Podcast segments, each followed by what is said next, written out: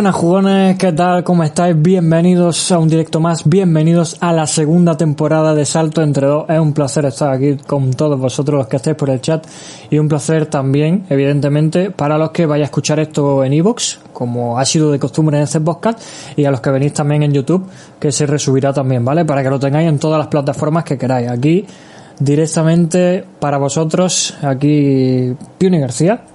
Y bueno, tengo preparado, tengo preparado eh, algo muy especial, ¿vale? O sea, vamos a ir comentando las noticias, como, como viene siendo costumbre. Lo primero, muchísimas gracias por seguirnos, sector. Muchísimas gracias, bienvenido. bueno, ya vienen, ya vienen con el cachondeo. Los que no estáis en Evox, os animo a pasaros por los directos todos los lunes a las 5 de la tarde, ¿vale? Hoy lo estamos haciendo en viernes porque es un poco la presentación eh, y eso. Dice Specto, mi pregunta es, ¿a qué hora empieza el concierto de Chayanne? Pero bueno, pero bueno. Vamos a pasar por aquí. Os voy a poner aquí de fondo, ¿vale? Para que no vayáis a estar viendo mi cara ahí todo el rato. Vale, os pongo así... Mm, muy buenas canijas, muy buenas ser golf, bienvenidos a todos.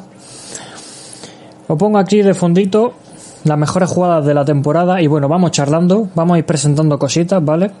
Como he dicho, eh, cada lunes a las 5 de la tarde en Twitch y bueno, después evidentemente lo que tarde en subirlo seguramente sea el martes, ¿vale? Para los que estáis en iVoox y en YouTube. ¿Vale? Más que nada porque luego hay que editar y sacar el audio en el caso de iVoox. Eh, ¿Cómo lo quiero preparar esta temporada? Sabéis que la temporada pasada, como comenté en la, bueno, en la intro de esta presentación, ayer, eh, acabé con muy poco tiempo y de hecho tuve que dejar de hacer podcast porque no me daba, no me daba la vida para más. Se acaba de caer el balón de baloncesto, el directo, amigos, no pasa nada. Y bueno, eh, lo que yo tengo pensado es lo mismo que hacíamos, pero de una forma más distendida, con mucha participación del público y que de esa manera podamos aprovechar más un poco lo que es el tema charla, que es lo que en un origen era salto entre dos, ¿vale? Luego eso se, como que se perdió un poco, ¿no? Pero bueno, eh, voy a quitar el ratón de aquí. Tengo algunas noticias, ¿vale? Eh, mientras vemos las mejores jugadas defensivas de... Ah, no, los, mejores tapones, perdón, de la temporada. Mm, ahí los Houston Rockets que están un poco desmontados. Bueno, vamos a pasar con algunas de las noticias más importantes de la semana y bueno, ya os digo, vamos a quitar de aquí el anuncio, que LG no nos patrocina. Eh, el lunes empezaremos con el especial draft, ¿vale? Porque, bueno, hoy es un tema un poco presentación, quiero hablar un poco de las noticias. Y ya el lunes nos centramos en el draft, que como sabéis es al final de semana, ¿vale? El jueves, como suele ser siempre. Y bueno, vamos, vamos con las noticias. Vamos a ver. Qué taponcito de mi amigo Anthony Davis. Bueno, eh, no voy a hablar de noticias por importancia de ellas, sino por más o menos por relevancia a la última hora, ¿vale? Evidentemente habrá noticias anteriores importantes, pero tampoco tiene mucho sentido que vengamos ahora a hablar de una noticia de hace dos semanas, por ejemplo, ¿vale? Pero sí quiero comentar algunas de estas. Empezamos con eh, los Hawks que han contratado Nate McMillan, como sabéis, ex entrenador de Indiana Pacers, como entrenador jefe. No sé qué os parece la idea de Nate McMillan. A mí no me parece bien eh, que Nate McMillan tenga un banquillo, pero de asistente puede hacerlo bastante bien. Creo que sí. También hay que decir que en Indiana no tenía las mejores condiciones, que tenía su jugador franquicia lesionado, que Miles Turner no acababa de, explotar lo que, lo que parecía que, podía ser. Y por aquí tengo una, de una noticia que enlaza con esto un poco, ¿vale? es que los Pacers están negociando a tres bandas para dejar ir a Miles Turner y Víctor Oladipo, perdón, eh, en un posible mm, meneo fuerte del draft la semana que viene, ¿vale? En una selección bastante alta. No quiero comentar nada del draft, como digo, pero bueno, esto es una noticia actual y que se puede desarrollar más. Es cierto que Oladipo tiene ahí bastante pasta, creo que tiene, a ver, eh, que lo mire por aquí, 21 millones de contrato y, con esa con esa lesión pues baja bastante su, su prospect en cuanto a jugador franquicio, ¿vale? Lo ha hecho muy muy bien Sabonis y Malcolm Brogdon sin él. Eh, y bueno, cuando ha aparecido tampoco evidentemente los primeros días después de una lesión tan increíblemente grave como, como una rodilla, pues no son, no son lo mejor.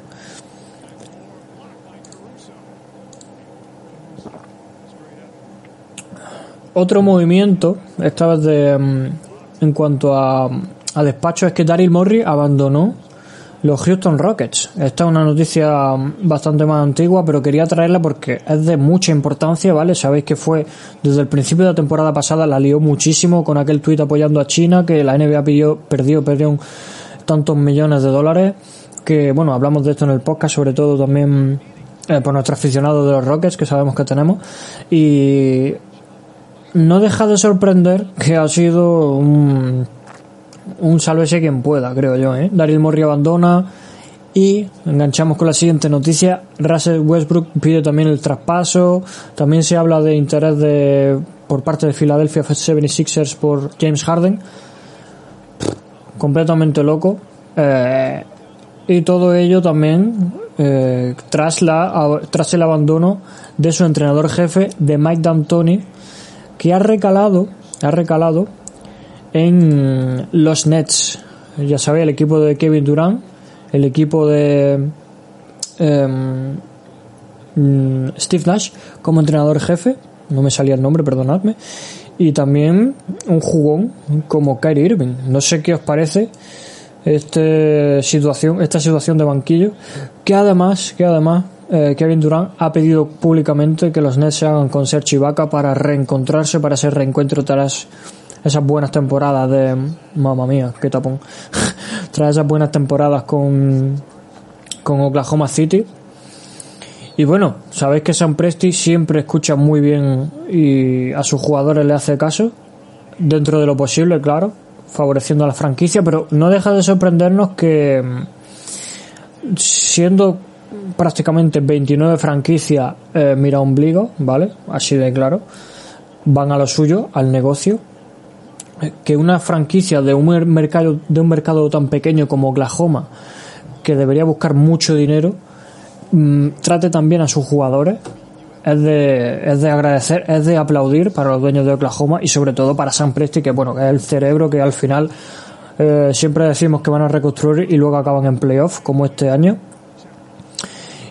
Y también enlazamos, madre mía, como estamos enlazando noticias hoy, espero que en el chat lo sepáis apreciar, enlazamos con la noticia o esas declaraciones, mejor dicho, de Dennis Schroeder. No sé si un poco aquí a, a vacilar un poco, no sé cómo decirlo, pero ha declarado que eh, antes del límite de traspaso de esta, de esta temporada, rechazó ofertas de Lakers y Clippers, que eran los que se presuponían que iban a ser los campeones de la NBA, uno de los dos equipos. No sé si por pegarse un poco ahí el, pegotazo, como decimos por aquí por mi tierra, pero bueno, es cierto que desde el banquillo estaba siendo uno de los mejores anotadores de la NBA, que lo hizo muy bien.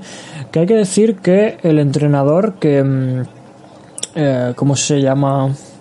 El entrenador de, Oklahoma City Thunder eh, la temporada pasada, mm, lo supo conducir tras el traspaso ahí con, con Carmelo Anthony lo supo conducir muy bien eh, en un jugador microondas que aportara muchísimos puntos y alejarlo un poco de lo que es conducir el balón, que de eso no, no maneja mucho, más que nada por decisiones en cuanto a en cuanto al timing. Lo que viene siendo puramente IQ, ¿vale? Siguiente noticia, y hablábamos un poco de los Lakers con ese traspaso que buscaron con, con Dennis Schroeder. No sé por quién buscarían el traspaso, me da miedo pensarlo, pero me da más miedo que se produzca este traspaso, ¿vale? Los Lakers ofrecen a Kyle Kuzma y Danny Green por DeMar Rosen. No sé, no sé, ¿vale? Mm, qué valor tienen estas filtraciones, ¿vale? Porque, bueno, yo preferiría, yo preferiría otro tipo de jugador con más rango de tiro, ¿vale? Ya sabéis que DeMar DeRozan no es el tío con mayor triple del mundo, pero también es cierto que Danny Green ha metido, un, no sé, un 15% en triple en playoff. Te estoy hablando de memoria, pero vamos, lo podemos buscar fácilmente. Mm, ha sido una temporada muy, muy mala de, de Danny Green. Y lo peor de todo, lo peor de todo para mí en este traspaso es la baja de Kyle Kuzma, porque es un jugador que puede aportar mucho, que se le subvalora, en mi opinión, y yo que he visto, no sé si 70 o 75 partidos de, de, Lakers este año, o más. Bueno, todos los de playoffs más la temporada regular, que con esto de la burbuja a lo mejor no tengo exactamente claro cuántos partidos quedaban, creo que eran 5 o 6, bueno, da igual. Que he visto prácticamente la gran mayoría de, de partidos de Lakers y si extrapola la aportación de Kyle Kuzma a 36 minutos por partido, hace mejores números que Chris Bosh y que Kevin Love como tercera espada de LeBron James. Es cierto, es cierto que a lo mejor eh, de cara al aro esta temporada ha sido bastante peor que la, que la pasada en cuanto a porcentaje, en cuanto a decisión, pero bueno, también hay que ver que que tiene al lado a LeBron James y Anthony Davis que son los dos mejores en su posición dentro de la liga y que amasan muchísimo balón. No sé si estáis de acuerdo conmigo por el chat, pero yo así lo creo. Voy a, voy a ver un poquito así por, a ver que lo hemos dicho, los números de, de Green, ¿vale? Para hacer un poco la comparación, ¿vale? En su carrera tiene un 40% en tiros de tres, ¿vale? Vamos a buscar los playoffs de este año. Lakers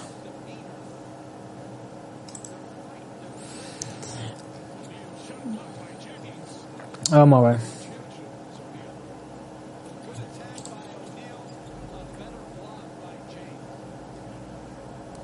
Playoffs, playoffs, playoffs, playoffs, playoffs. Vale, playoffs per game. En los Lakers ha hecho un 34% en triple.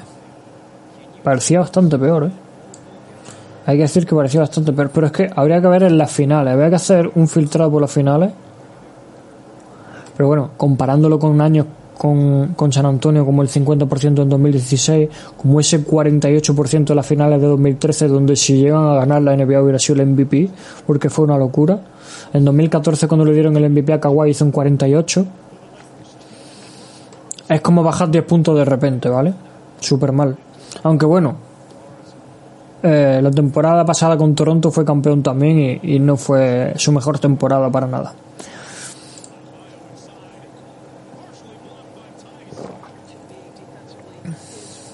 Bonito tapón de Danny Zeiss. Siguiente noticia.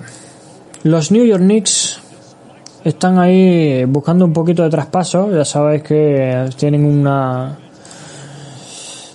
una locura de, espacio salarial y de prospects a la vez. Nos preguntan por el chat, nos pregunta Sergolf, ¿tú ves triunfando a Campazzo en la NBA?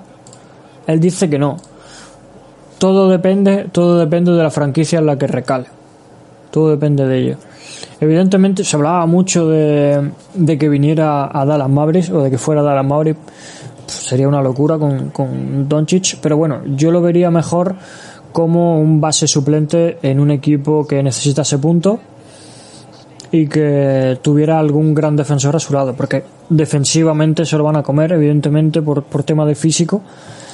Pero bueno, también había gente que antes de que fuera Don Chicha a la NBA decía que no iba a hacer absolutamente nada y ha quedado tercero en su primera temporada completa como, como MVP en las votaciones de MVP. Ya sabéis que la semana, que la temporada pasada, perdón, se lesionó y no pudo demostrar todo lo que tenía, pero bueno, esta temporada ha hecho una completa locura, ganándole ahí in extremis a, a, a los Clippers que casi le ganan esa ronda y bueno, eh, yo creo que sí, yo creo que sí. Campacho tiene, tiene bastante, bastante nivel. Preguntan también, ¿podrá haber espectadores? ¿Seguirá la temporada encerrada en Disney? Gracias, Canija, por esa pregunta. Pues eh, están hablando, ¿vale? Evidentemente, mm, a Disney no van a, no van a volver, no, no es muy viable por temas de pasta de, de todas las franquicias, ¿vale? Mover todos los jugadores allí. Eh, pero se están, bueno, la NBA se está encargando de repartir protocolos para que las franquicias puedan, puedan estar en, en su propia cancha. A lo que, a lo que, madre mía, Canija no ha leído el pensamiento, pasamos a la siguiente noticia y es que Toronto Raptors podría disputar la campaña en Tampa Bay. Los Piratas de Toronto ahí, con los Buccaneers compartiendo ciudad. Eh, ¿Cuál es la razón? La pandemia, ¿vale? Evidentemente, todo lo, todo lo mueve. Eh, porque en los Toronto Blue Jays, Blue- perdón, Blue Jays, el equipo de, de G League, eh, no pudieron jugar en Canadá y tuvieron que hacerlo en, en Buffalo, ¿vale? Entonces, a lo mejor los Raptors tienen que buscar un, un segundo equipo, o sea, una segunda ciudad en la que, en la que poder jugar, lo que movería la franquicia entera, evidentemente. Ya sabéis que Toronto, cuando la temporada pasada que hemos jugado, que hemos tenido hace poco más de un mes, eh, se iba a producir la burbuja, ellos ya se confinaron para ir practicando un poco, se fueron a Miami ellos solos. Así que no creo que los de Nick tengan mayor problema. Y hablando de los de Nick tras hablar de ese Serchivaca pedido por Kevin Durant a dedo, por eso de acabar contrato, mm, hay otra cuestión, ¿vale? Aquí entra otra variable en la que a lo mejor Serge Ibaka sí abandona la, la franquicia por tema de pasta, porque Fred Van Vliet, eh, uno de los héroes de ese anillo de Toronto Raptors, lo ha dicho claramente. Leo textual, sabéis que yo no leo normalmente, que yo no leo nada, pero esto tengo que leerlo, evidentemente, son palabras, son palabras de él, con su amigo JJ Reddick en, en su podcast ha dicho, estoy buscando que me paguen. No voy a mostrarme tímido con ello. No tengo que decirle a la gente lo mucho que valoro ganar. ¿Necesita un ejemplo? Mira mi historia, investiga un poco. No he estado en toda mi vida en un equipo perdedor. Gané un campeonato y ahora es momento de cobrar. Tengo 26 años, solo llevo 4 años de carrera en NBA, pero siento que estoy a punto de dar un paso más, de tener un papel aún más protagonista. Bueno, evidentemente, quizá por, por cartera no era muy protagonista, pero Toronto era Kyle Lowry y después Fred Van Vliet, sin duda, sin duda. Es curioso, dice Space Dog, que la situación actual es como el inicio de Space Jam, próximo base de los Bulls Bugs Bunny. bueno, la situación actual de, de los Bulls, eh, bueno, lo que viene siendo lo que hace años piden todos los aficionados de Chicago es que John Paxson abandonara esa, esa front office. Bueno, también se hablaba de un traspaso, os lo rescato que lo tengo por aquí. Vamos a ver. Ya que comentaba sobre sobre Chicago Bulls. A ver si la encuentro por aquí. Bueno, no la encuentro ahora mismo. Había una noticia de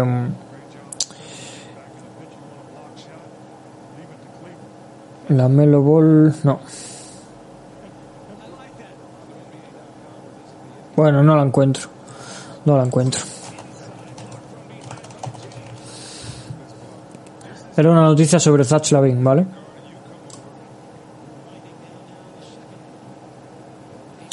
Dice Canija, tienen el título del directo que estarás cada lunes. ¿Se va a cambiar del día? Sí.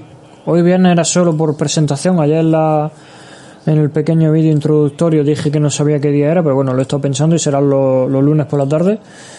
Por, por el tema de que los viernes, eh, quien no lo sepa, hacemos directo de, de iRacing ahí con, con carreritas, con el simulador, como estáis viendo por aquí al lado. Y para no cambiar el, el día, ¿vale? Para no, para no descuadrarlo mucho. Hablaremos, hablaremos de los Bulls Space Dog, Space Dog, perdón, eh, el lunes, porque bueno, en ese, en ese draft hay, hay bastantes cosas que comentar.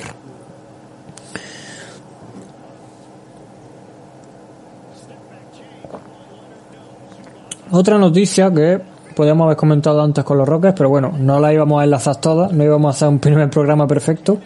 Y es que Jess Hornacek y Rich Higgins eh, entran en el staff técnico de los Houston Rockets, ¿vale? Hornacek, asistente de Stephen Silas, que no lo hemos comentado antes, pero es el nuevo entrenador jefe. Y eh, John, Lucas eh, también se unió, ¿vale? O sea que tenemos cuatro, cuatro novedades en el banquillo, en el staff técnico. Y que, bueno, a ver cómo, a ver cómo sale, ¿vale? Yo creo que Houston Rockets es uno de los equipos que más bajón va a pegar de cara a la temporada que viene porque cambian completamente desde despachos hasta jugadores, ¿vale? A lo mejor se queda se queda um, James Harden, pero bueno, es que hasta PJ Tucker, eh, Robert Covington, Russell Westbrook, todos están queriendo salir. Bueno, ya sabéis que Harden nunca habla, pero sí se hablan de rumores de traspaso. Entonces dependerá de, de quién quede en la, en la franquicia. Una pena, la verdad, porque es una franquicia histórica. Una franquicia que estuvo a las puertas de jugar las finales hace un par de años si no hubiera sido por esa lesión de, de Chris Paul, que forzaron un séptimo partido con, los con los Warriors y que siempre queda, siempre queda, como en cualquier equipo de Mike D'Antoni, en realidad siempre ha quedado la, la duda de bien, bien en temporada regular como un martillo pilón, pero luego llegan los playoffs y los momentos difíciles se, se desinflan completamente. Otro que nunca se ha desinflado en los tiempos difíciles y en los playoffs es el bueno de Timmy Duncan, ya sabéis, cinco anillos de la NBA. Estaba de asistente en, en San Antonio Spurs. De hecho, llegó a entrenar en algún, en algún partido en, en la burbuja. Y ha abandonado, ¿vale? Esa asistencia del banquillo. Y vuelve a eh, asistente de desarrollo de jugadores, ¿vale? Es lo que quiere la franquicia que haga. Pero, pero todo depende de él, ¿vale? La palabra es suya.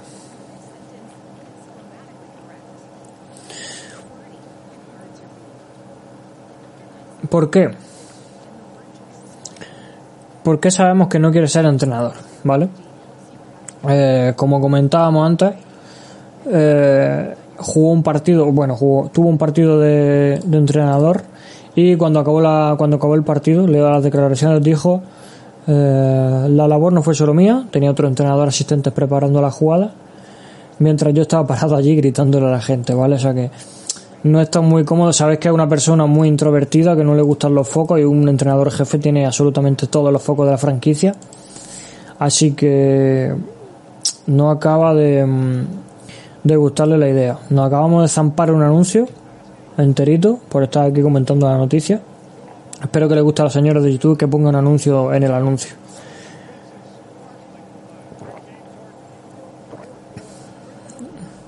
Mira, ahí veis a James Harden en esa mejora completa defensiva que hizo, que hizo el año pasado. Bueno, vamos a hablar un poquito de los premios del final de temporada. Porque, bueno, pasó un poco por desapercibido por el, por el tema de la burbuja y por la locura que fueron los playoffs, porque fueron una locura tremenda, hablaremos también un poco. Pero quiero saber lo que opináis vosotros, ¿vale? Tanto los que estáis por aquí con el, por el chat, que os voy leyendo, como eh, todos los que me escucháis, ¿vale? Desde, desde YouTube y desde, y desde Evox, ¿vale? Cuando lo volvamos a resubir. No sé qué me han parecido los, eh, los premios individuales de la, de la NBA esta temporada. Vamos a buscar aquí cuáles han sido para no equivocarme, para no fallar. Vamos a ver.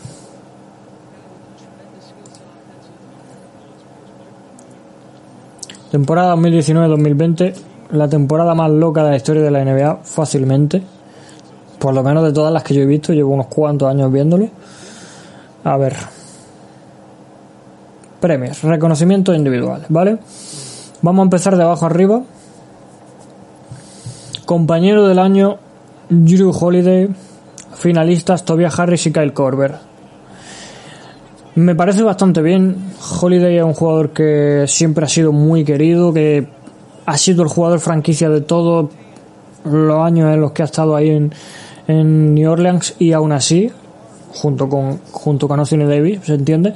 Y aún así no tenía los focos, ayudaba mucho a sus compañeros, todos sus compañeros ahora hablan muy bien de él y este año con mucha más importancia sin sin Anthony Davis y con el desarrollo de jóvenes, pues ha sido mucho más importante. Dice Ser Golf, si tuviera otro ayudante se llamaría Canijillo. ver, por ahora no necesitamos ayudantes. Si algún día lo necesitamos, pues habrá que habrá que buscar a alguien que que sepa competir en esto de, los micros y el baloncesto a la vez.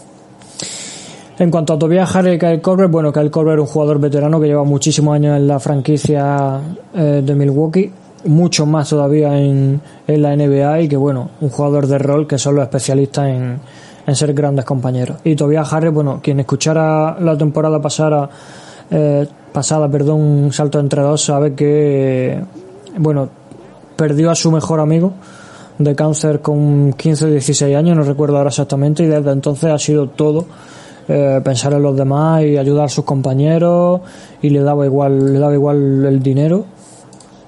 Así que bueno, también estoy bastante de acuerdo por ahí con el compañero del año no se puede no se puede valorar mucho. También hay que decir que eh, valorar un premio a compañero del año que lo votan los jugadores dentro de ese banquillo, de ese vestuario, es un poco, no sé, querer ser omnisciente porque no estamos dentro de un vestuario. Jugador más deportivo, Vince Carter, Vicente que se retiraba, el mejor matador de la historia de la NBA. Lo vamos a echar muchísimo de menos. Creo que de aquella jornada de finales de los 90, principios de los 2000, es el último gran exponente, ¿vale? Porque ya jugadores tan veteranos que hayan sido jugadores franquicia que sigan en la liga, no, no me viene ahora mismo ningún nombre a la cabeza, de hecho, porque ya el siguiente así en cuanto a veteranía e importancia es LeBron, pero claro, LeBron es de 7 u 8 drafts después que, que Vince Carter, así que no tiene nada que ver. También están Steven Adams y Garrett Temple. Steven Adams, que en estos jugadores más deportivos yo me llevo fijando que mm, hace mucho tiempo de los pocos jugadores de la NBA que cuando hace una falta va a ayudar al, al jugador caído al suelo, eh, siendo jugador rival, evidentemente, es Steven Adams, Steven Adams, perdón, y yo creo que por ahí viene la cosa. Ejecutivo del año. Y aquí viene, aquí viene la primera de mis eh, dudas en cuanto a esta elección.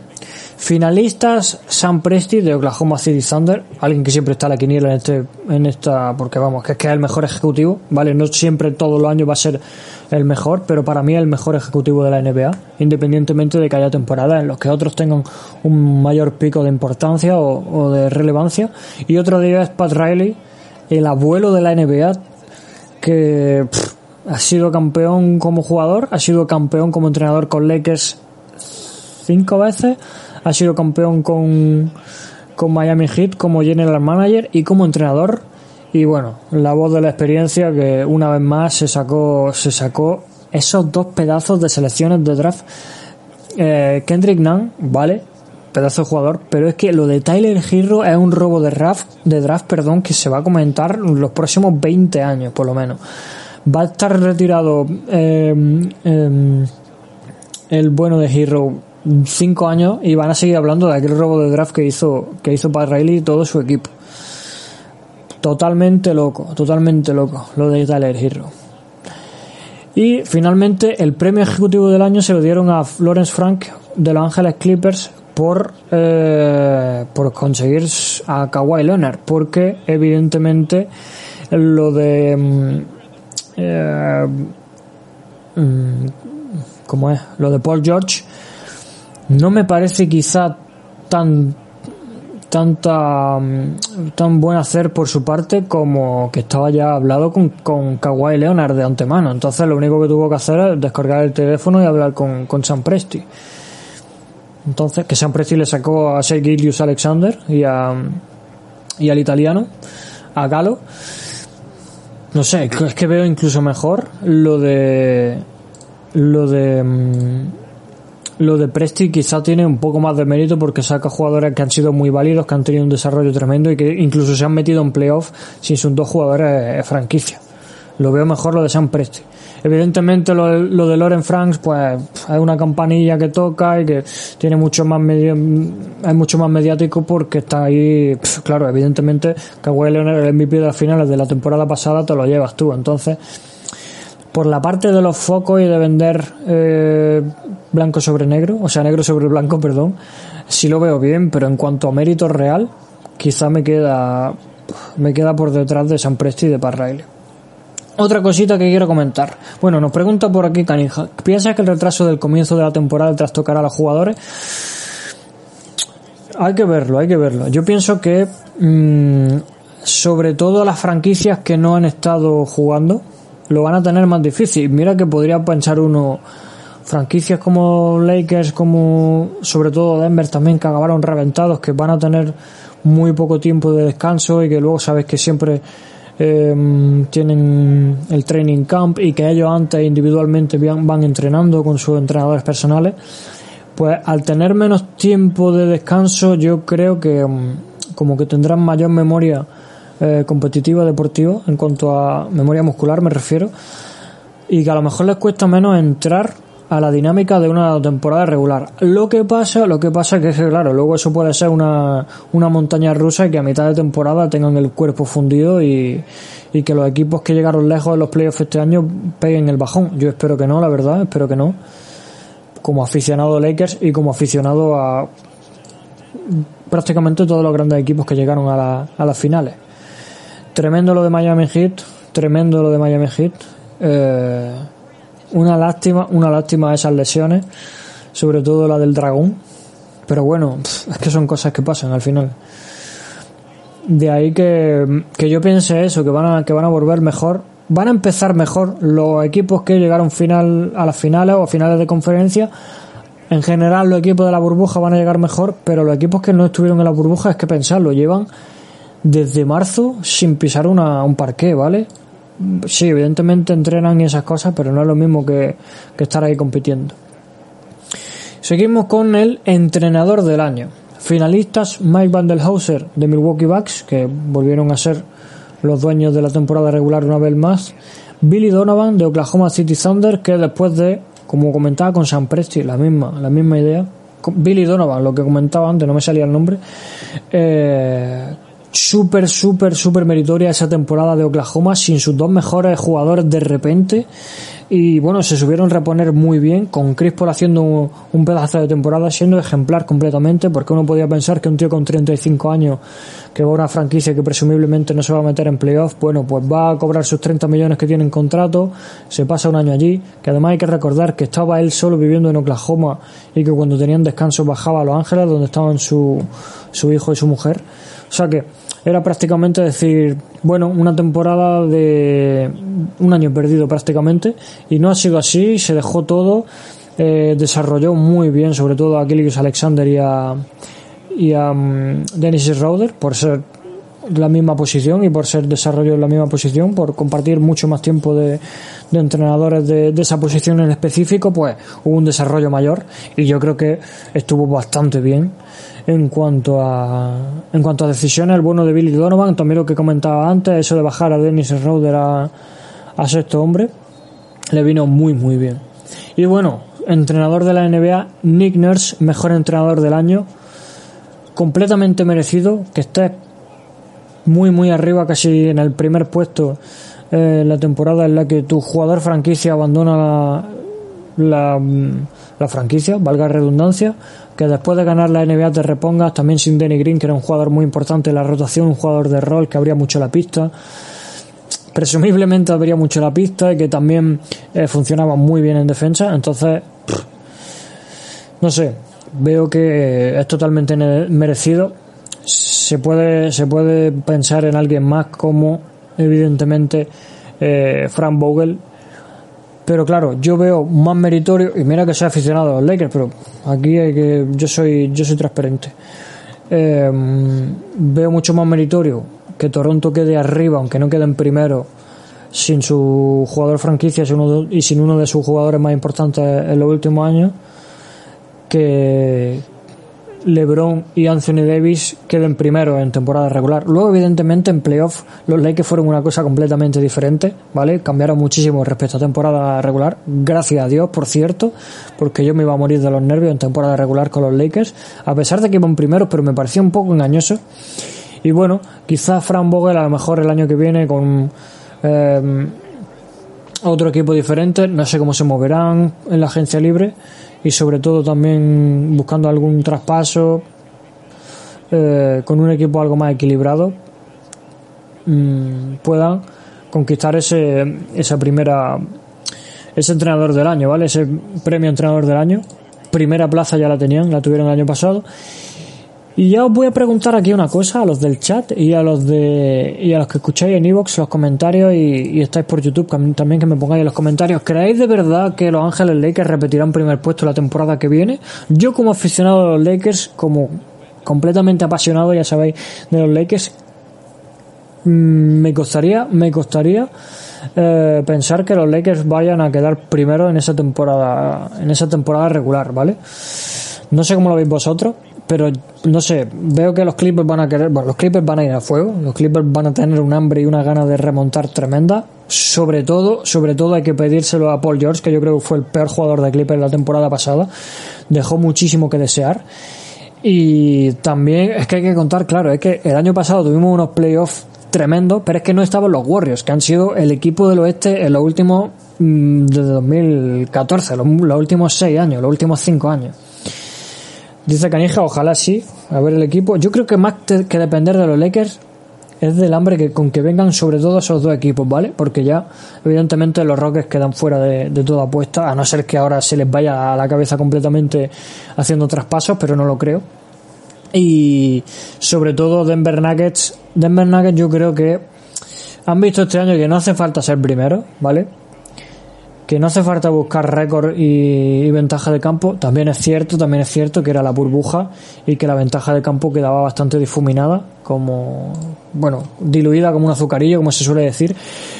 Pero bueno, ya ahí tenemos un punto de partida a lo que, a lo que puede ser unos Denver Nuggets 2020-2021 pensando mucho en playoff con ese desarrollo tremendo de Jamal Murray que bueno, fue una de las cosas que más me gustó. Y ahora hablaremos un poco así de la temporada en general y de la burbuja de lo que de lo que pudimos ver en la burbuja.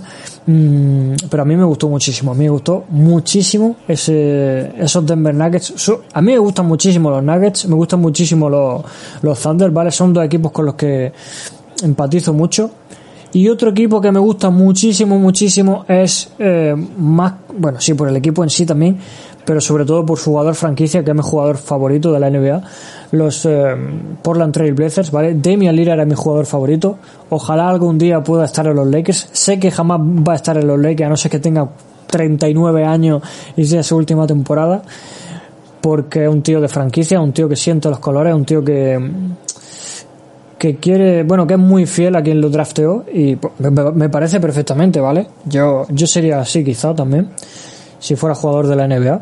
Sobre todo también teniendo esa confianza de, de los general manager, esa confianza de Terry Stotts, eh, esa confianza también de todo, todo el eh, todo su todo su vestuario, todo el banquillo, que sabéis, no sé si os acordaréis que a principio de temporada hicieron una votación como, como la de mejor jugador o mejor compañero o los prospects de lo que podía ser el mejor compañero del año y salió votado eh, Damian Lillard como mejor compañero de la NBA, ¿vale? Eso habla muy bien de un jugador franquicia que en la burbuja llegó llegó a niveles sin duda, sin duda ha sido el mejor jugador de la, de la NBA este año, ¿vale? De la burbuja, perdón. Ha sido sin duda el mejor jugador de la burbuja.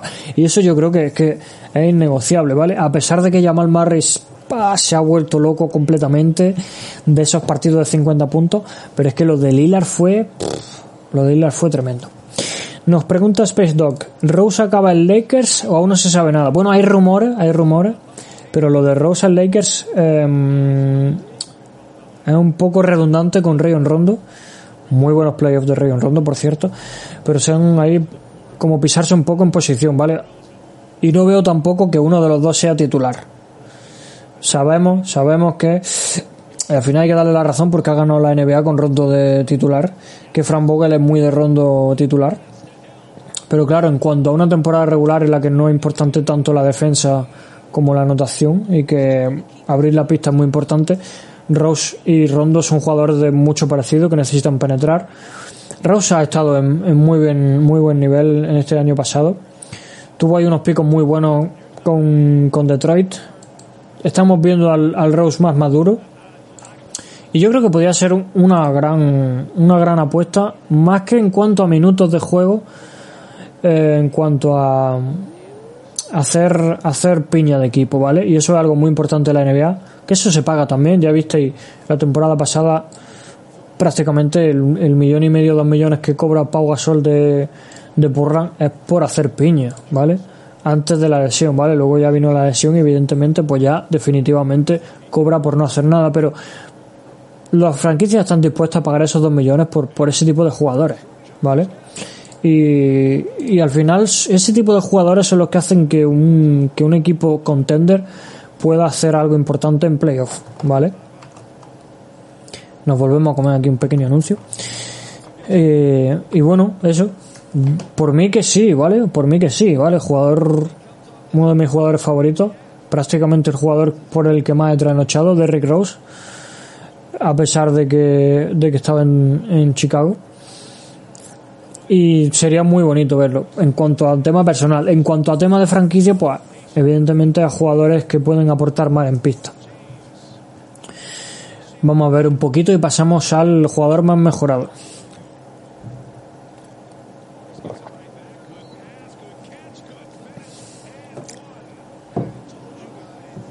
Y mientras vemos ahí a LeBron James haciendo un, un end jugadores más mejorados, finalistas, Lukita Doncic, la locura que ha hecho Luka Doncic este año, uno de los mejores jugadores de la burbuja también, pero de la temporada en general. No sabemos dónde está el techo, de este chico. A pesar de, los problemas de la temporada pasada, volvió esta y tercero en, la votación MVP, haciendo ahí un poco de, em, de spoiler. Y Bama de Bayo, un jugador que, em, si bien es cierto que ha ido de más a menos esta temporada, también por esa lesión en la burbuja, eh, lo veo Mm, ¿Cómo? Es que no quiero decirle sobrevalorado, ¿vale? Porque es un pedazo de jugador, pero no le veo. Claro, es que estamos hablando de Jimmy Butler, jugador franquicia, ¿vale? En playoff se vio que cuando Jimmy, cuando Jimmy necesita ser el jugador franquicia, eh, Bama de Bayo está un poco desaparecido. Más que por, por mérito de Jimmy Butler, o sea, por demérito de Jimmy Butler, por quitarle bola, es porque a De Bayo no se ha sabido adaptar en la burbuja a tener menos balón. Sabéis que un jugador que eh, es un jugador que necesita mucho balón, que desde la bombilla también distribuye, que saca el contraataque el mismo cuando coge el rebote, un interior con muchísimo muy, manejo de balón, perdón, y que puede Em, puede hacer mucho más cuando Jimmy Butler tiene el balón. Pero claro, es que evidentemente en toda la temporada no, se ha producido eso, porque veíamos partidos de Jimmy Butler tirando 14 veces a canasta, anotando 10-12 puntos. Eh, Sabéis que Jimmy Butler es un tío que puede anotar, pero cuando él le da la gana, evidentemente. Y, en playoff se vio que cuando él se echa el, equipo a la espalda, destrozó, destrozó al MVP. ¿Vale? Eh, entonces, ahí está, yo creo, el desarrollo que puede dar eh, el bueno de Adebayo la temporada que viene. Y yo creo que sí puede ser el jugador más mejorado la, temporada que viene. Nos pregunta Ser Golf.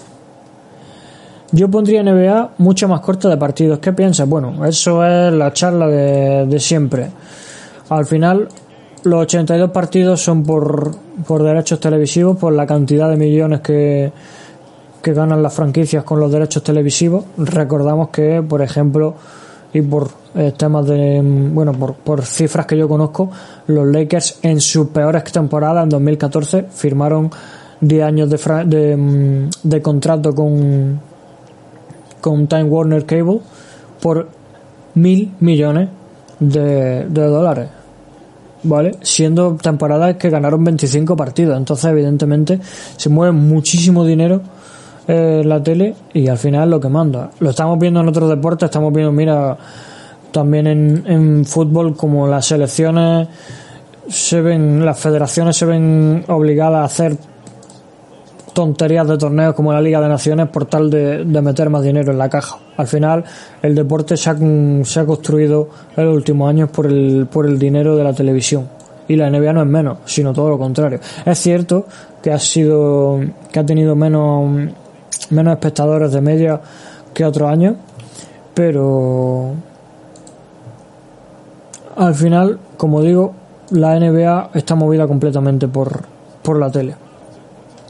Lo que sí es cierto que, como lo comenta Ser Golf, ya lo, ya lo decimos, la NBA cuando vuelva vuelve con, con 72 partidos, ¿vale? O sea que eh,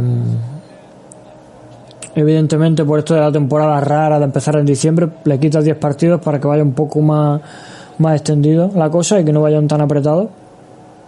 Pero bueno, yo creo, quizás 72 partidos es una cosa que sí se podía negociar entre eh, asociación de jugadores y franquicias, ¿vale? Por el tema televisivo. Creo que 10 partidos a lo mejor no es tanto. A lo mejor me estoy metiendo yo aquí, yo no soy yo no soy ejecutivo de nada. Pero bueno, son 10 partidos, 10 partidos a lo mejor no se notan tanto en cuanto a en cuanto a cantidad de dinero al final de año, pero sí que representan eh, eh, más descanso para los jugadores y el fan también pues tarda menos en tener los playoffs que al final es, lo importante, ¿vale?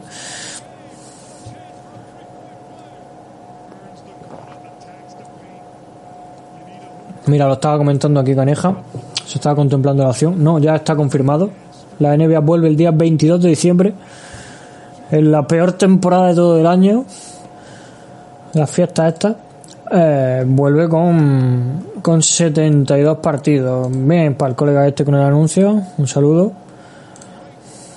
Amigos, no se olviden de quitar el adblock en YouTube. Encima de que estamos aquí haciendo vídeos, no nos bloqueen los anuncios. Bueno, eh, seguimos para adelante. Y estábamos comentando jugador más mejorado, que nos habíamos quedado aquí al final con Van Adebayo hablando, que es que al final esto de Miami Heat, como me ha gustado tanto este año, pues se me va la cabeza. Y el jugador más mejorado, uno de mis protegidos, he fallado, he fallado, tenía que haber caído antes y haberme puesto la camiseta, pero el lunes me la pongo. El lunes me veis con su camiseta. Brandon Ingram. Uno de mis jugadores fetiches de la NBA. Desde su año rookie yo me, me compré, en cuanto vi esa, esa liga de verano, me compré su camiseta al Lakers. Tampoco era muy difícil siendo de los Lakers y yo vi que ese chaval tenía un techo que no se estaba viendo. Evidentemente los Lakers los Lakers es un, equipo mmm, muy puñetero para ser un jugador joven, ¿vale? Para ser un jugador que necesita desarrollo, porque los Lakers los Lakers son una franquicia que no entiende de espera, ¿vale? Los Lakers ganan un año y tienen que ganar el siguiente, ¿vale? Y si un año consiguen a un jugador franquicia, eh, a un jugador importante, al año que viene tienen que conseguir un MVP de la NBA. Y han sido unos años muy malos como aficionados Lakers en cuanto a en cuanto a cantidad de victorias, pero em, bueno, en la, en la derrota está la belleza, ¿vale? Y yo lo veo así. Se vieron muy buenos desarrollos de jóvenes. Eh, yo sabía que de Angelo Russell iba a ser All-Star cuando todo el mundo decía que era un pufo. Llegó a ser All-Star. Y yo sabía que Brandon Ingram iba a ser el, el jugador más mejorado de la, de la NBA. De hecho, a mi colega Ingram, que lo llamo yo Ingram por su parecido, yo se lo llevaba diciendo dos años que este chico iba a ser el jugador más mejorado de la NBA. Ha tenido que salir de Lakers para que sea así, pero al final lo ha conseguido. Dice Sergolf, como sabes, llevo muchos años diciendo lo de menos partidos. Los jugadores rendirían mejor. Pero al final, los jugadores eh, no, no entrenan como tal, ¿vale? Tienen sesiones de preparación y de, y de y de reanimación física. Reanimación no es la palabra, pero no me sale ahora mismo. Reactivación, ahí está la cosa. Entonces quizá mm, que no es lo mismo que un tío trabajando seis días a la semana, ¿vale? Ahí está la cosa. estaba viendo estaba viendo estaba viendo estaba viendo a Lebron ahí fallar en fin eh, seguimos con el sexto hombre de la temporada, ¿vale? Otra de las cosas con las que yo no estoy completamente de acuerdo, ¿vale? Finalistas, Dennis Schroeder, ese jugador em, completamente microondas de Oklahoma que hemos nombrado antes. Lou Williams, ex, jugador de, em, de Ángeles Clippers, perdón, de Ángeles Lakers, de Toronto Raptors. Y Motres Harrell ha sido el ganador compañero de equipo de los Williams, voy a dar mi opinión completamente subjetiva, ¿vale? Y esto no está infundado, ni hay rumores, ni nada. Yo creo que le han dado el premio a Amo 3 por simplemente porque Lou Williams ya tiene, creo que son tres premios de sexto hombre del año y por darle un poco de reconocimiento a Mo3. No quiero decir, y recalco de nuevo, no quiero decir que eh, Mo3 no se lo haya merecido, pero creo que gran parte de los números de Mo3 lo ha fabricado Luke Williams, porque es que la pareja Mo3 Harry Luke Williams era de 40 puntos todas las noches en temporada regular, que luego en playoff nada, o sea, en playoff se los comió Denver completamente. También hay que decir que en playoff Mo3 llegó tarde porque eh, su abuela había fallecido justo cuando iban a entrar a la burbuja, entonces también hay que tener en cuenta que si, si estaba muy apegado, bueno, cualquier persona que pierde a un, ser querido tarda, tarda días en estar dentro mentalmente y un jugador de la NBA que necesita muchísima concentración en unos playoffs, más aún en una burbuja que va hasta dos meses sin ver a tu familia y que encima acabas de perder a tu abuelo, pues eso también hay que, hay que comprender que Motres no estuviera la mejor forma en, en playoff. Pero Lou Williams tiene dos mejores premios hombre, sexto hombre del año, perdón. Yo creo que por ahí está la cosa, porque es que Lou Williams ha hecho, ha hecho una temporada tremenda. Temporada de 22, 22 puntos, 8 asistencias. De loco, de loco. Eso en playoff, que en temporada regular estamos hablando de... No, no, eso fue la temporada pasada. No están estas estadísticas. Pero te vamos a buscar por, por gusto por hacer aquí el ejercicio comparatorio, vamos a buscar las, las de ambos, ¿vale? Vamos a buscar eh, Mo3.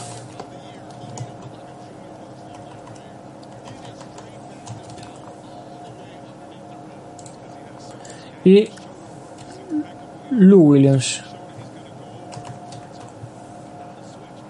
Temporada 2019-2020.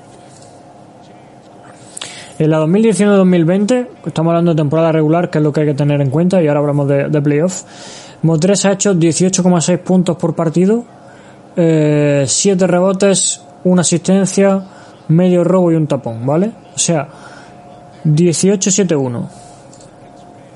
Y el bueno de de Lou Williams ha hecho 18 dos rebotes, perdón, 3 rebotes, 6 asistencias. Ojito, ojito Anthony Davis. Espérate, esto lo tenemos que ver. Lo siento mucho.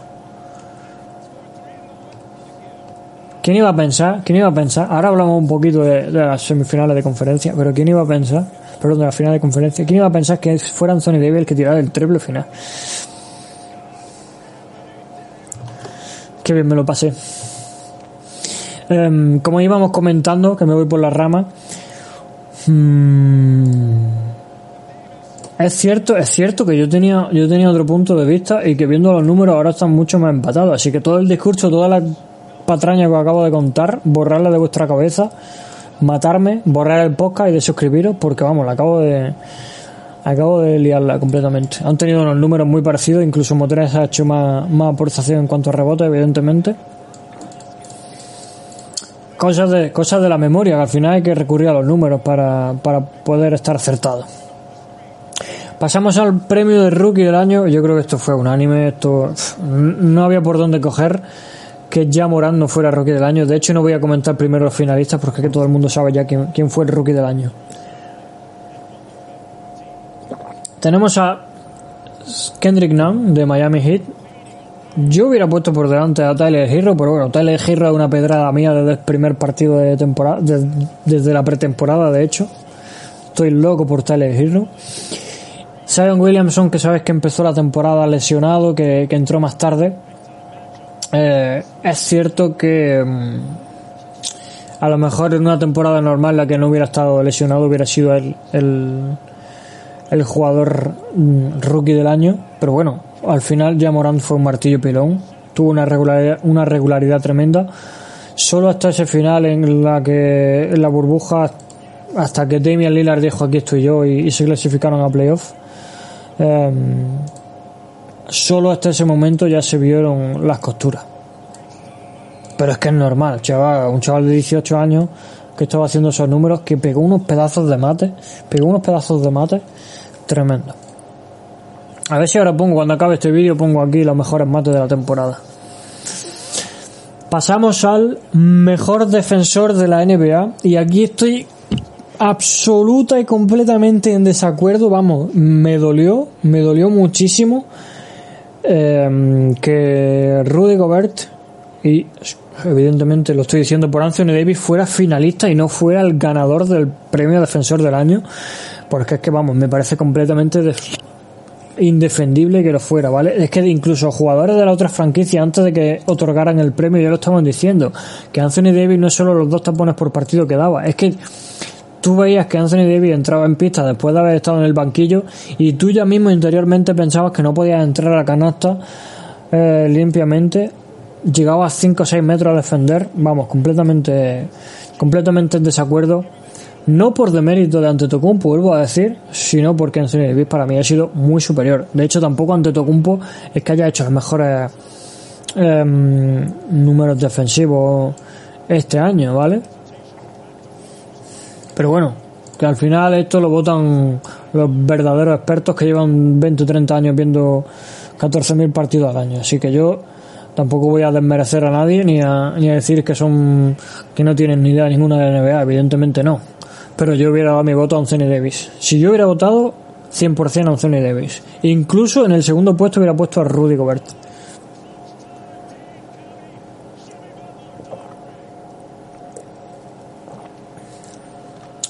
Y ahora vamos al MVP de la temporada. Aquí hay varias cosas, varias cosas que tener en cuenta. Tercer finalista James Harden. Segundo LeBron James. Y primero Giannis Antetokounmpo.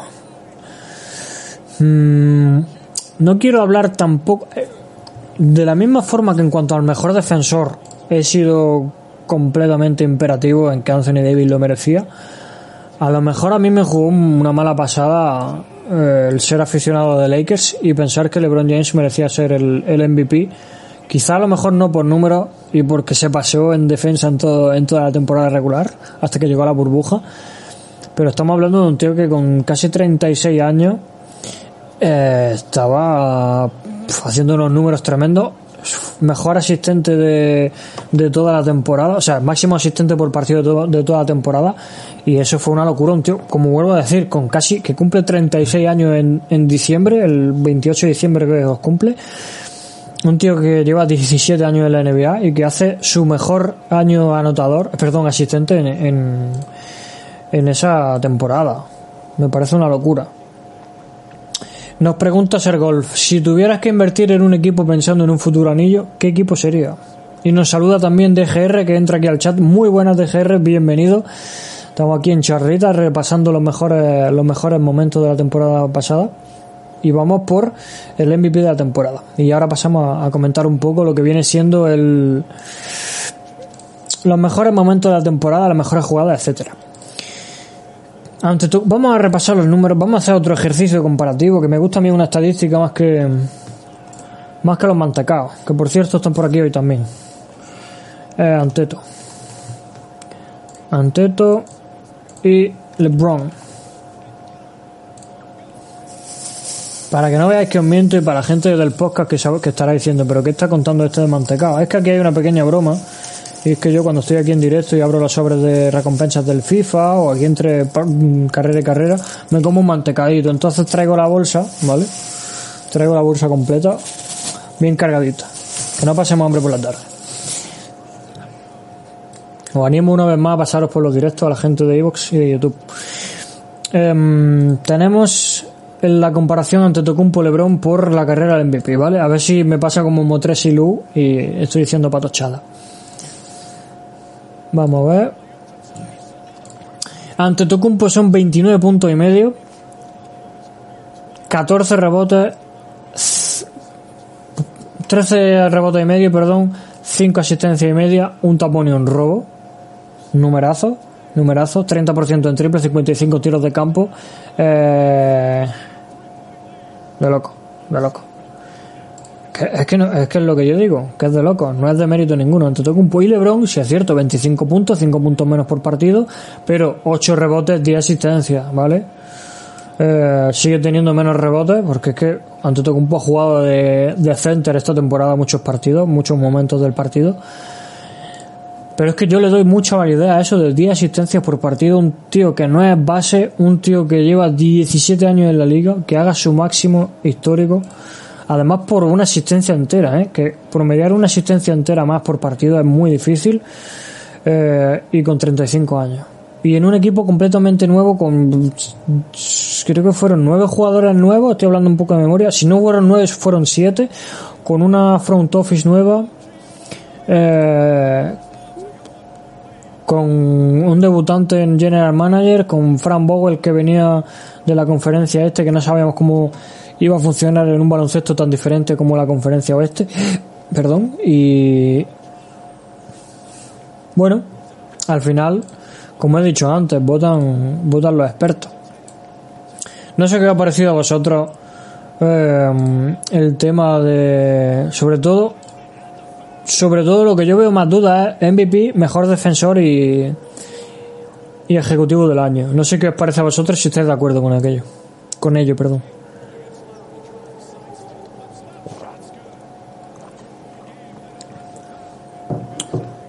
Y ahora vamos a pasar, voy a buscar por aquí. Best Place.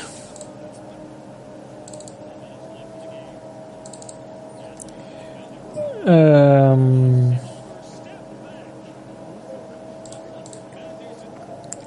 las mejores jugadas de la temporada, a ver si están por aquí. Best Blocks, Best Assist.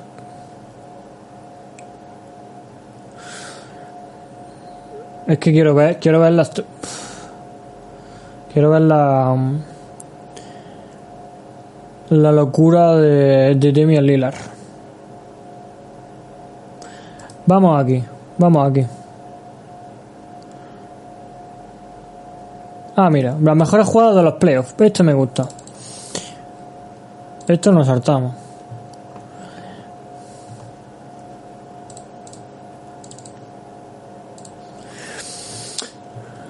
Ante Tocumpo, o sea, ante Tocumpo, Anthony Davis, eh,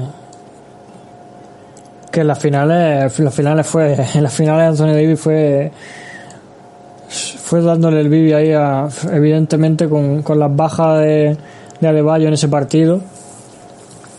Miami Heat aún así, hay que decir, yo le doy un mérito tremendo a la temporada de Miami Heat, lo puse en Twitter, que es de un mérito tremendo que un equipo con tantos cambios de una temporada para otra, que eh, Jimmy Butler cuando fue a Miami le dijeron que estaba loco, que iba a un equipo fuera de playoff. Incluso, no sé si recordaréis, los aficionados de Filadelfia estaban completamente eh, cabreados porque, claro, Filadelfia quedó en semifinales de conferencia eliminada en el último momento con un rebote de cuatro veces el balón en la canasta eh, del tiro de Kawhi Leonard y resulta que deja Filadelfia para ir a Miami, que parecía que estaban completamente en reconstrucción, y lleva a Miami a las finales. Vamos, yo soy, yo soy esos mmm, aficionados de Filadelfia, evidentemente no, porque hablar antes de tiempo en la NBA no vale, en la NBA no vale. Y mira, mira aquí tenemos un claro ejemplo. ¿Quién no iba a decir a nosotros que Luka Doncic iba a hacer lo que hizo en estos playoffs? Es que si hay dos cosas definitorias de Dallas Mavericks en estos playoffs y es la doble la doble técnica en ese primer partido a, a ¿cómo se llama este hombre? a Porzingis si no hubiera tenido esa doble técnica yo creo que ese primer partido se lo llevan se hubieran puesto por delante y luego evidentemente esa, esa lesión de Porzingis más tarde que ya es completamente definitoria pero es que yo creo yo creo pongo la mano en el fuego y me la juego. Si tuviera que jugármela eh, en ese momento, eh, yo me lo hubiera jugado por Dallas Mavericks. Si no hubiera tenido esa doble técnica tan tonta de Porzingis, de falta de madurez completa, eh, yo creo que lo hubieran ganado. Es que ya hubiera sido la debacle de los Clippers. Ya hubiera sido, vamos, hubiera sido una locura.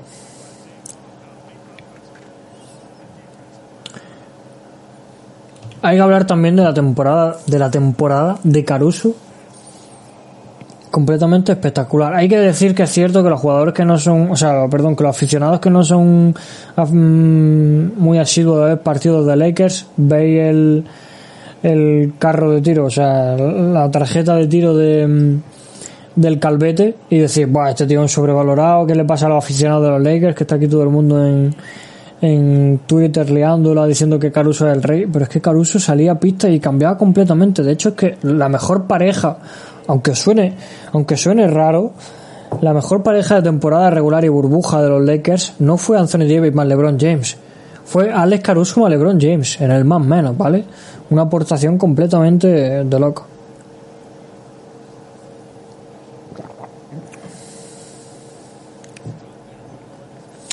Ahora que estamos aquí con Denver también hay que hablar, bah, no sé qué os pareció, ponérmelo también en los comentarios de Evox.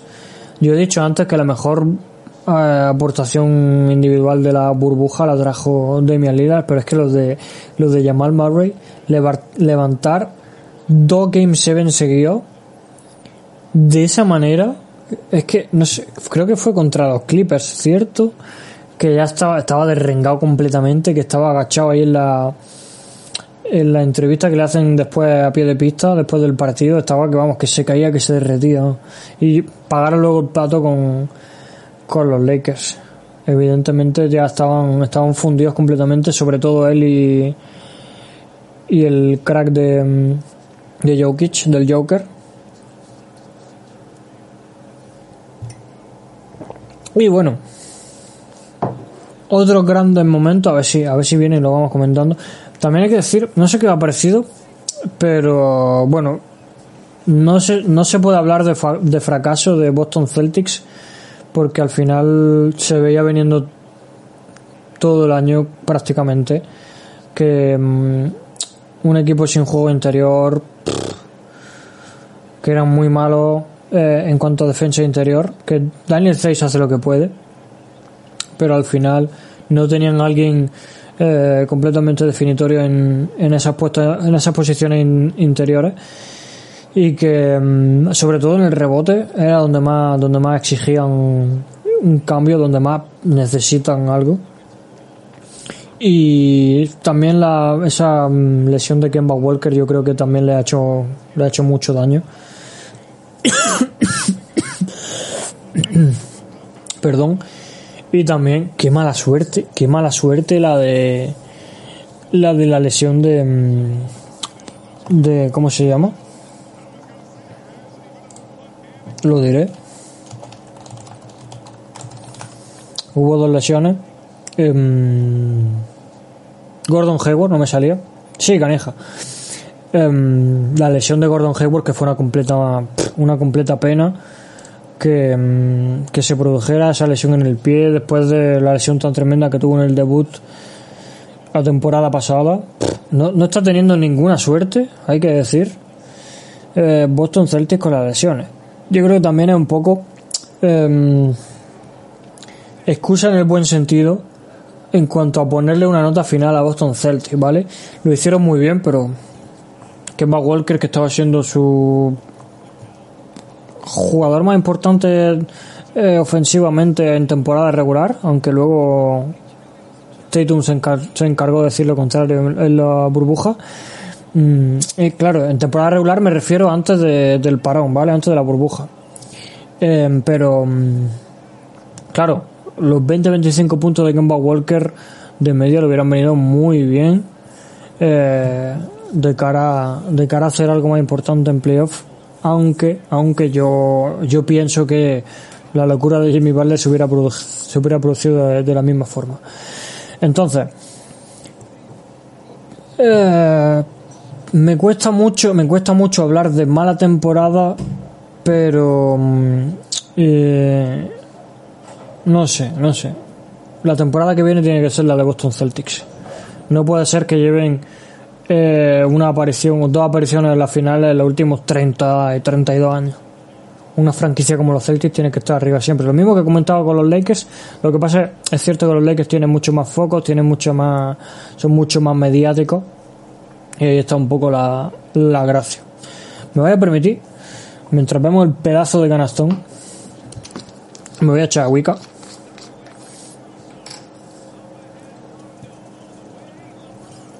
Telita, telita la liup.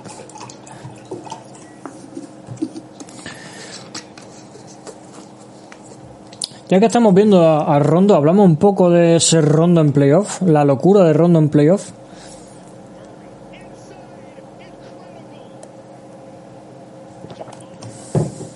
¿Habéis visto esa canasta llamada Murray?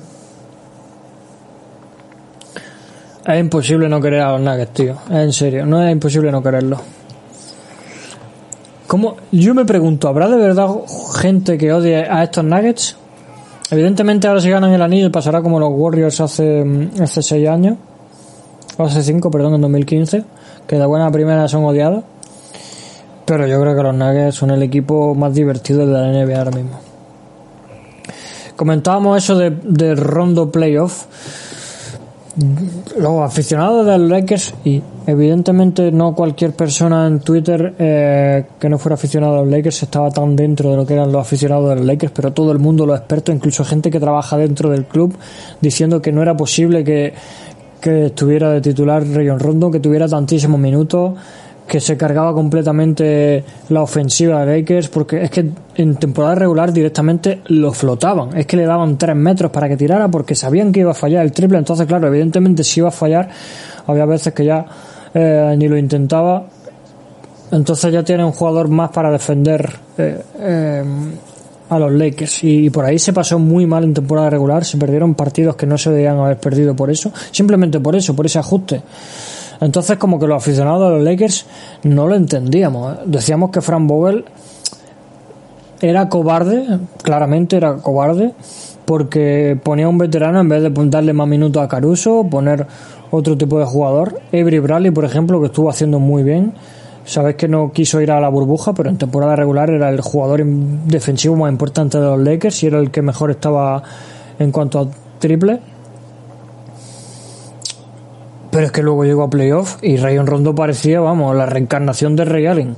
Estoy exagerando, evidentemente, pero que metió triples súper importantes en playoff, que jugó, vamos, jugó tremendamente bien y que evidentemente es el tercer jugador de los Lakers campeones. En cuanto a importancia, es el tercer jugador de los Lakers campeones. Que cualquier persona, vamos, no sé cómo hubiera estado en la apuesta que el tercer jugador en importancia, si se apuesta por eso, en realidad, bueno, no tengo ni idea. ¿Quién iba a apostar en febrero que el tercer jugador más importante de los playoffs de los Lakers iba a ser Rayon Rondo? Es que antes de pandemia ni nada hubieras pensado, vale, Avery Bradley por la temporada que estaba haciendo, o Kentavious Caldwell Pope que estaba tremendo también, que luego en playoff también tuvo jugadas súper, súper importantes, no tuvo la mejor media de anotación en playoff, pero tuvo eh, las jugadas típicas de poner la banderilla, esa, esa carita de Tyler Hero que me encanta, ese partidazo, vamos.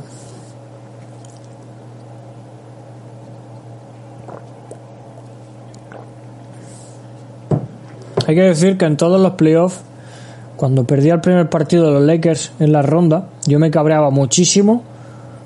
Bueno, en, general, con los partidos que han perdido los Lakers en playoffs me he cabreado muchísimo porque eran partidos perdidos por por demérito propio, ¿vale? A pesar de la locura de Damian Lillard en el primer partido y todo eso, pero yo lo veía completamente un demérito propio. Pero es que no me he podido cabrear con, con las derrotas de los Lakers en las finales. Es que se veían tan superiores y aún así Miami jugó con un corazón tremendo. Un corazón buah, espectacular. Comandado evidentemente por Jimmy Butler como estáis viendo, ¿no? Pero, pero el equipo en general, es que, vamos sin, sin su jugador anotador más importante, sin su mejor anotador en todas las finales, que incluso lloraba. No sé si se le enfocará, evidentemente a lo mejor al ser mejores jugadas no se le enfoca, pero bueno, ya me entendéis. De loco Goran Dragic.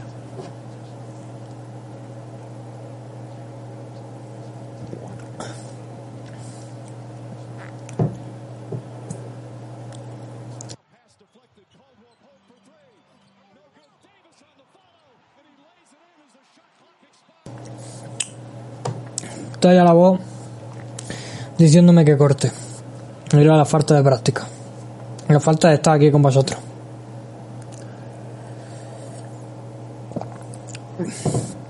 Bueno, jugones. Lo vamos a ir dejando. Eh, comentar de cara al lunes, como he dicho antes, ¿vale? Por, por preparar un poco el terreno de cara al lunes. Este fin de semana eh, me prepararé el draft, ¿vale? Haremos un pre-draft eh, con todas las selecciones, con los jugadores más importantes, con qué traspasos puede haber. Evidentemente, a lo mejor pienso yo que el primer programa, primero entre comillas, porque el primero es este, pero bueno, primer programa ya en cuanto a la temporada que se viene será algo más, em, más importante eh, de hablar, pero yo creo que va a quedar más corto porque, porque tampoco el draft podemos el draft podemos analizarlo a posteriori, no a, no con anteriores, se puede hablar de, de, lo, de lo que puede acabar ocurriendo. Pero, pero eso, hablaremos un poco de eso. Me, me prepararé lo mejor que pueda dentro de mis posibilidades del tiempo que tengo, que sabéis que no es mucho, que sabéis que jugamos Food Champion y esas cosas aquí en directo. Y que evidentemente pues hay más cosas que hacer en la vida. Pero bueno, me ha gustado mucho, hay que decir que no sé cómo va a parecer a vosotros, a lo mejor quienes lo escuch seguís escuchando desde Evox os molaba más con el tema de la música de fondo y eso. Pero bueno, si no podéis estar en los directos, animo os animo a, a, estar en YouTube porque vais viendo vais viendo de fondo las jugadas, también por recordar las mejores jugadas de la temporada pasada. Y no sé, un poco más televisivo, digamos, ¿vale? Siempre quedará el tema de Evox. Jugones, muchísimas gracias a todos los que habéis pasado. Ha sido un placer volver a, hablar de baloncesto, volver a hablar de lo que más nos gusta. Eh, muchísimas preguntitas por aquí por el chat. No hemos, creo que no hemos saltado alguna, pero claro, es que no se puede comentar tampoco todo. Alguna me habré dejado, me perdonáis si me he dejado alguna, pero bueno, muchísimas gracias a todos los que habéis estado por el chat, a los que he mencionado, a los que no, a la gente que se pasó por el por el directo y que no se animó a comentar también, muchas gracias, y a los que lo estáis viendo en, en YouTube ahora mismo o lo estáis escuchando en iVoox, Muchísimas gracias a vosotros también. Todos sois jugones. Y bueno, nos vemos el lunes en el, en el siguiente episodio. Nos vemos el lunes en, en ese pre-draft. Jugones, ha sido un placer y nos marchamos eh, de la mejor manera posible hablando y viendo este, este Jimmy Butler tan tremendo. Jugones, hasta luego. Ojalá pudiera removerte la conciencia. Me tratas como el móvil cuando quieres me silencia. Opuse resistencia y ellos me apalearon. Lo tenía en mis manos, pero se lo llevaron. No es lo mismo ser malvado que hacer algo mal. Justificando pecados por el capital. Una educación real nunca me la dio la escuela. Tampoco la calle, más bien mi abuela. Muestra algo real y levanta la barbilla. Aunque el sistema nos obliga a vivir de rodillas. No te humilles porque no puedas comprar un coche caro y siento orgullo por todo lo que tus padres han trabajado. Ojalá mi madre se hubiera comido un triple. Ojalá mi padre hubiera pintado graffiti. Voy a darle a mis hijos todo lo mejor que tengo porque espero que algún día me vean como un ejemplo. No siento remordimiento por mi pasado sino responsabilidad por mi futuro. Todos tenemos una historia, un lado oscuro. Seguimos puros, en el fuego nos han forjado.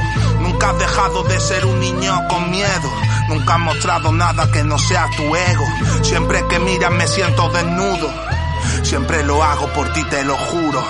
Tú eres la razón por la que late el corazón del mundo. Ambos queremos cambiar esto, hagámoslo juntos. Mamá me dijo, hijo, quiero que tú seas feliz. Mi tatuaje favorito es una cicatriz. Me hiciste ver en los molinos a gigantes. Por ti convertí los planetas en guisantes. Anduve errante, ausente y honestamente. Pagué con furia castigando al inocente. Tú siempre me perdonas cuando me arrepiento porque sabes que la mayor pena me la impone el tiempo. Así que ya no llores más por ese error. Vendrá alguien mejor tras ese gran amor. Yo no necesito mucho para poder tocarte el alma. Me registran pero no encuentran mi arma. Nadie se salva cuando disparo. Mientras tenga voz seguiré estando armado. Yo, rap sin corte 40, al presidente en la casa, follones, celos, DNC.